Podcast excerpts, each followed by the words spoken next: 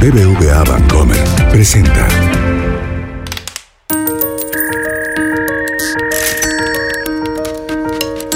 Peras y manzanas con Valeria Moy. Incoming transaction. Transacción exitosa. Please. Inserte tarjeta. El podcast donde la economía cuenta.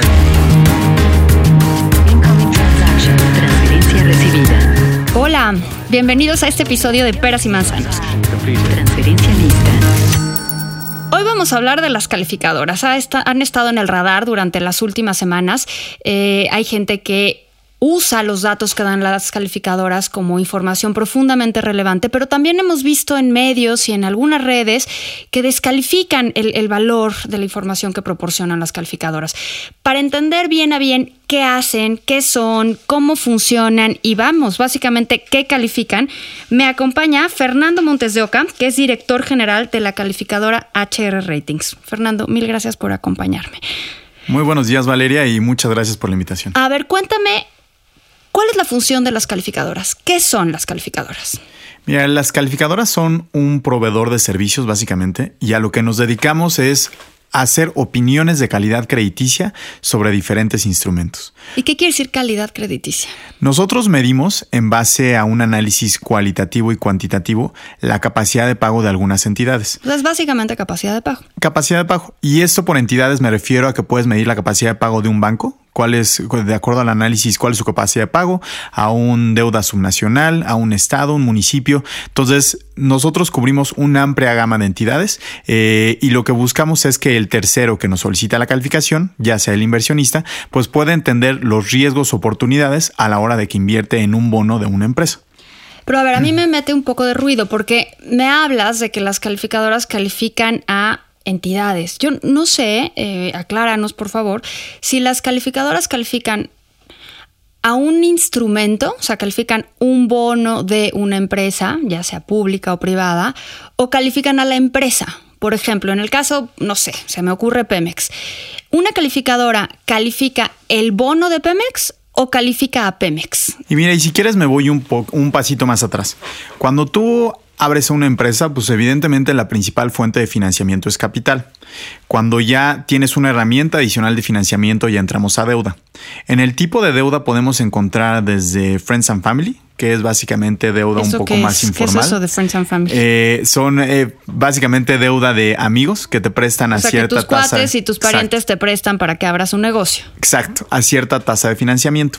La segunda opción, que es la opción segunda más cercana, es la de bancos, en donde básicamente el banco te empresa como entidad para desde crecer, eh, cuenta corriente, hay diferentes tipos de deuda bancaria. Y el tercer elemento es el mercado bursátil.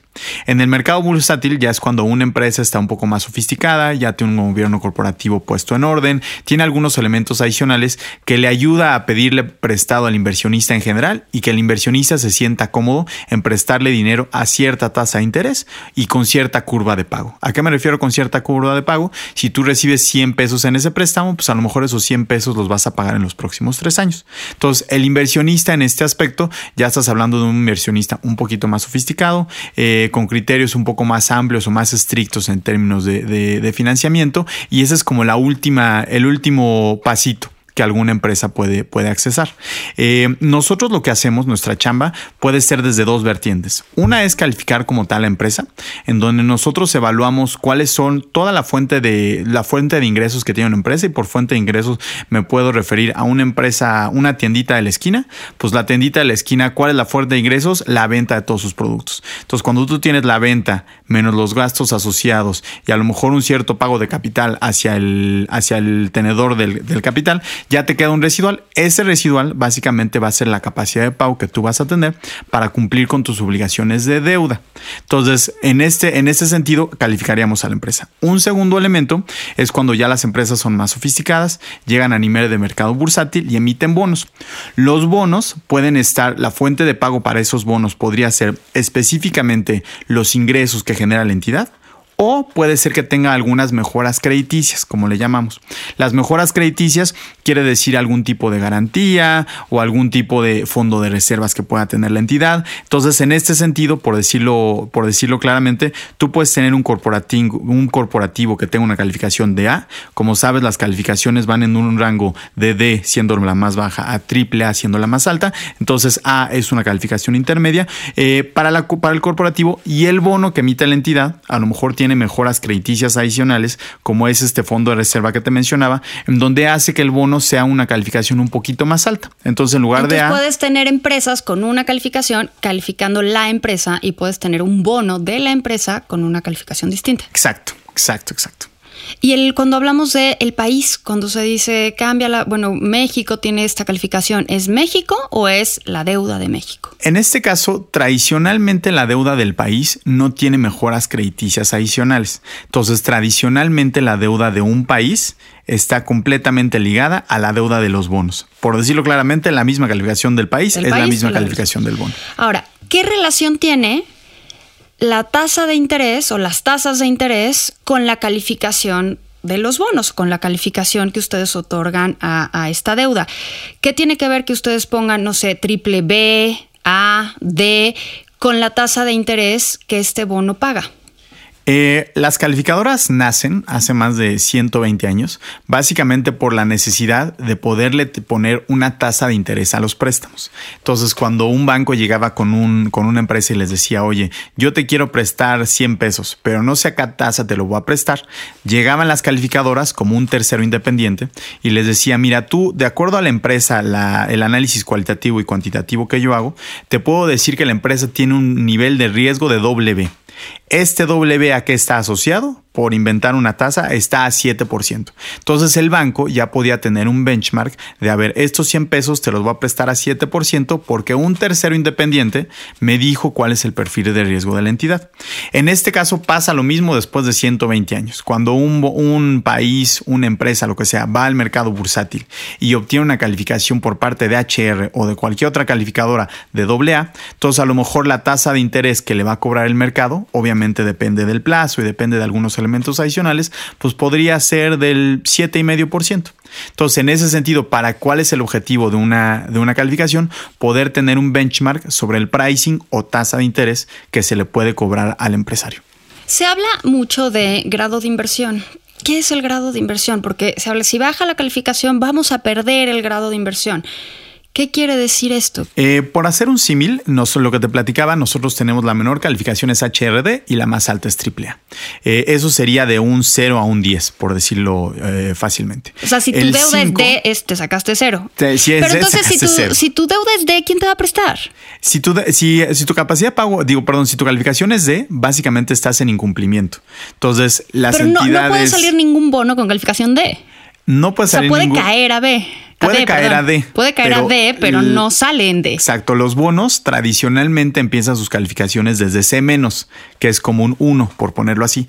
Pero el diferencial para lograr de un 5 a un 6, o sea, cuál es el, el grado de inversión, podríamos decir que es a partir de 6, es el triple B menos. Es como la probatoria. Exacto. El aprobatorio es triple B menos y por debajo de eso, que por debajo empieza de doble B más hacia abajo, sería el 5. Entonces, cuando decimos que México está en un nivel de grado de inversión, México al día de hoy HR lo tiene en A menos, quiere decir que está cuatro niveles por arriba de grado de inversión, lo cual es una calificación razonablemente buena. Ahora, ¿qué tiene que ver? ¿Cuál es la relación, o más bien, cuál es la diferencia entre la calificación y la perspectiva? Porque escuchamos también que las calificadoras mueven la perspectiva y dicen, mantienen la calificación, pero cambió la perspectiva de, no sé, negativa, estable, estable, negativa, positiva, estable. ¿Qué quiere decir esto de la perspectiva de la calificación? La perspectiva es un calificativo de la calificación, por ponerlo así. Entonces, si tú tienes una A menos con una perspectiva negativa, quiere decir que hay cierta probabilidad que en un periodo de 12 a 24 meses la calificación se pueda modificar por elementos negativos que están impactando la ¿Es como calificación. una llamada de atención? Es como una llamada de atención. Y cuando, en este cuando se da una disminución en la perspectiva, ¿qué tendría que hacer el emisor de la deuda? Mira, nosotros para obtener una calificación hay muchísimos elementos desde el punto de vista cuantitativo, como razones financieras, análisis de flujos, de coberturas de deuda, etc. Y hay elementos cualitativos. Posiblemente cuando tú tienes una perspectiva positiva o negativa, es porque hay algún elemento cualitativo que está pasando en el corto plazo que posiblemente en el mediano o largo plazo se, podía, se podría aterrizar en términos económicos y podría afectar de manera positiva o negativa la calificación. El objetivo cuando nosotros ponemos una perspectiva es darle un heads up a la entidad para que los decir un heads up?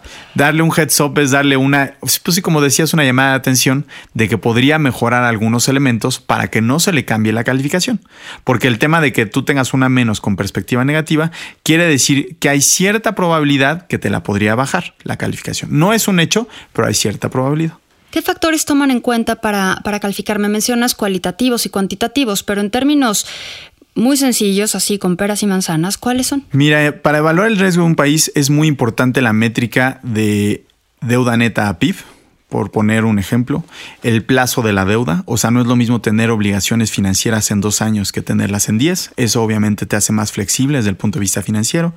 Tienes algunos elementos de cobertura de deuda, y por cobertura de deuda me refiero a la cantidad de flujo de dinero que tú generas durante un periodo de 12 meses contra las obligaciones financieras que tú tienes. Entonces, lo ideal es obviamente que siempre esté por arriba de uno porque así te daría mayor, mayor capacidad, mayor flexibilidad financiera.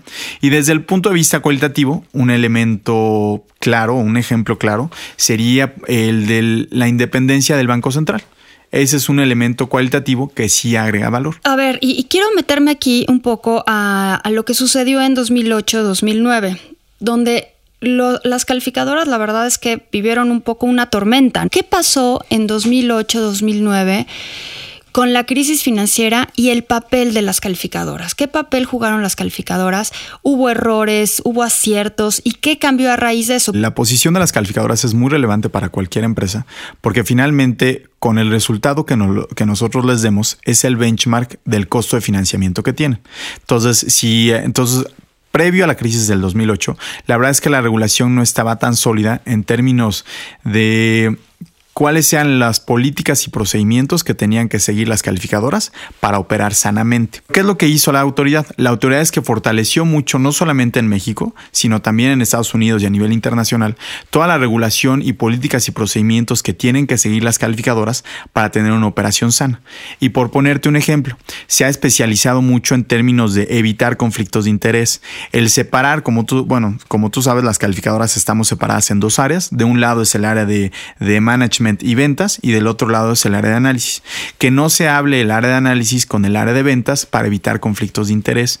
Eh, que las políticas y procedimientos en términos de metodologías toda calificación que nosotros emitimos, no solamente HR, sino nuestros competidores, está respaldado por una metodología muy específica que te dice cuáles son los pasitos que tienes que seguir para poder obtener una calificación. Entonces, esas metodologías son revisadas por la autoridad. La autoridad también revisa que todas las calificaciones que emitimos. La autoridad es la Comisión Nacional Bancaria de Valores. En México es la Comisión Nacional Bancaria de Valores, en Estados Unidos es la Securities and Exchange Commission y en, y en Europa es ESMA.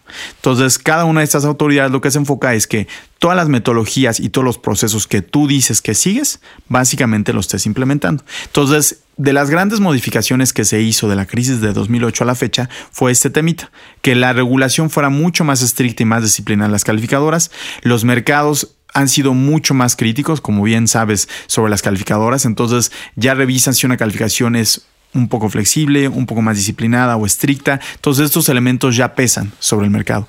Y finalmente, si el tema de conflicto de interés o la famosa Chinese Wall eh, que debe de existir entre el área de análisis y el área de ventas. La muralla eh, china. La muralla china es el principal elemento para que no exista esta, esta, esta, esta preocupación sobre, podría, sobre si podría existir un conflicto de interés cuando una calificadora sin una calificación.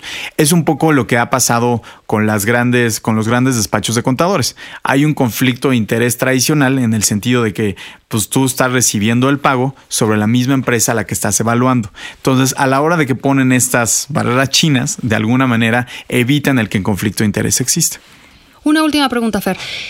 La semana pasada hubo pues cambios en la opinión que han tenido algunas calificadoras, incluyendo HR, sobre la deuda de México. No hubo cambios en la calificación, pero hubo cambios en la perspectiva. Me gustaría saber ¿Por qué? ¿Qué están viendo las calificadoras en las finanzas públicas del país que los llevó a dar esta llamada de atención? Las finanzas públicas del país en los últimos 18 meses hemos visto cómo se han manejado de manera disciplinada y hemos visto cómo la deuda neta a PIB ha bajado de niveles cercanos al 50% a niveles cercanos al 46-47%.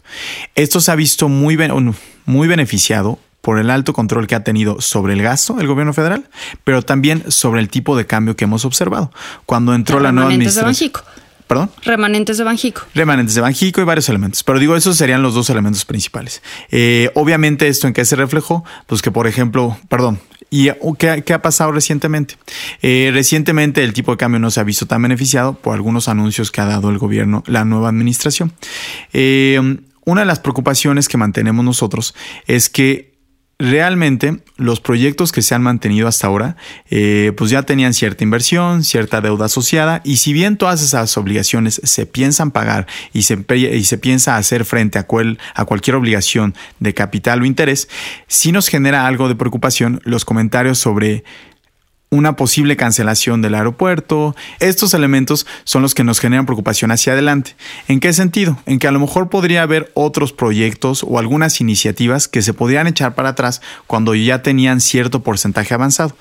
¿Esto qué genera? Genera por un lado incertidumbre y preocupación hacia el mercado en general y como consecuencia vemos un tipo de cambio que sea el peso, el dólar frente al peso se ha apreciado en las últimas semanas. Entonces, si el principal elemento, la razón financiera que nosotros evaluamos es de deuda neta a PIB y un porcentaje importante de esa deuda neta está en dólares, simplemente por esta la incertidumbre que se genera y la apreciación del dólar frente al peso, al final de año habría que ver en qué niveles de deuda eh, se encuentra el país actualmente hacer el ajuste o hacer la evaluación necesaria eh, sobre la calificación actual de México. Entonces, básicamente, ¿de dónde viene esta, esta perspectiva negativa? En la incertidumbre que se ha generado sobre proyectos que podrían estar hacia adelante y que podrían presionar como consecuencia el tipo de cambio.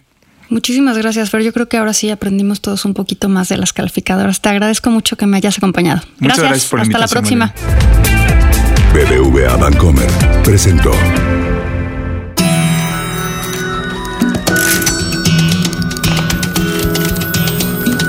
Peras y manzanas con Valeria Moy. Dirección y conducción del programa Valeria Moy. Coordinación de información Yulena Iriarte. Producción Mariana Linares. Diseño sonoro y mezcla Hugo Santos. Peras y manzanas pueden encontrarlo en Google Play, iTunes, nuestra aplicación Así como suena, en la página así como suena.mx y en Spotify.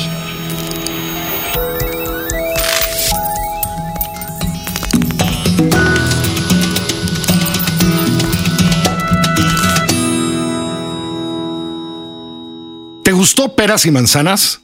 Escucha todos nuestros demás podcasts. Puedes escuchar las historias que hacemos en Así como Suena. Puedes escuchar la mejor música en la ruleta rusa. Puedes reírte con Gis y Trino en la chora interminable. Búscanos en así como suena.mx, en Spotify, en iTunes y en Google Podcast.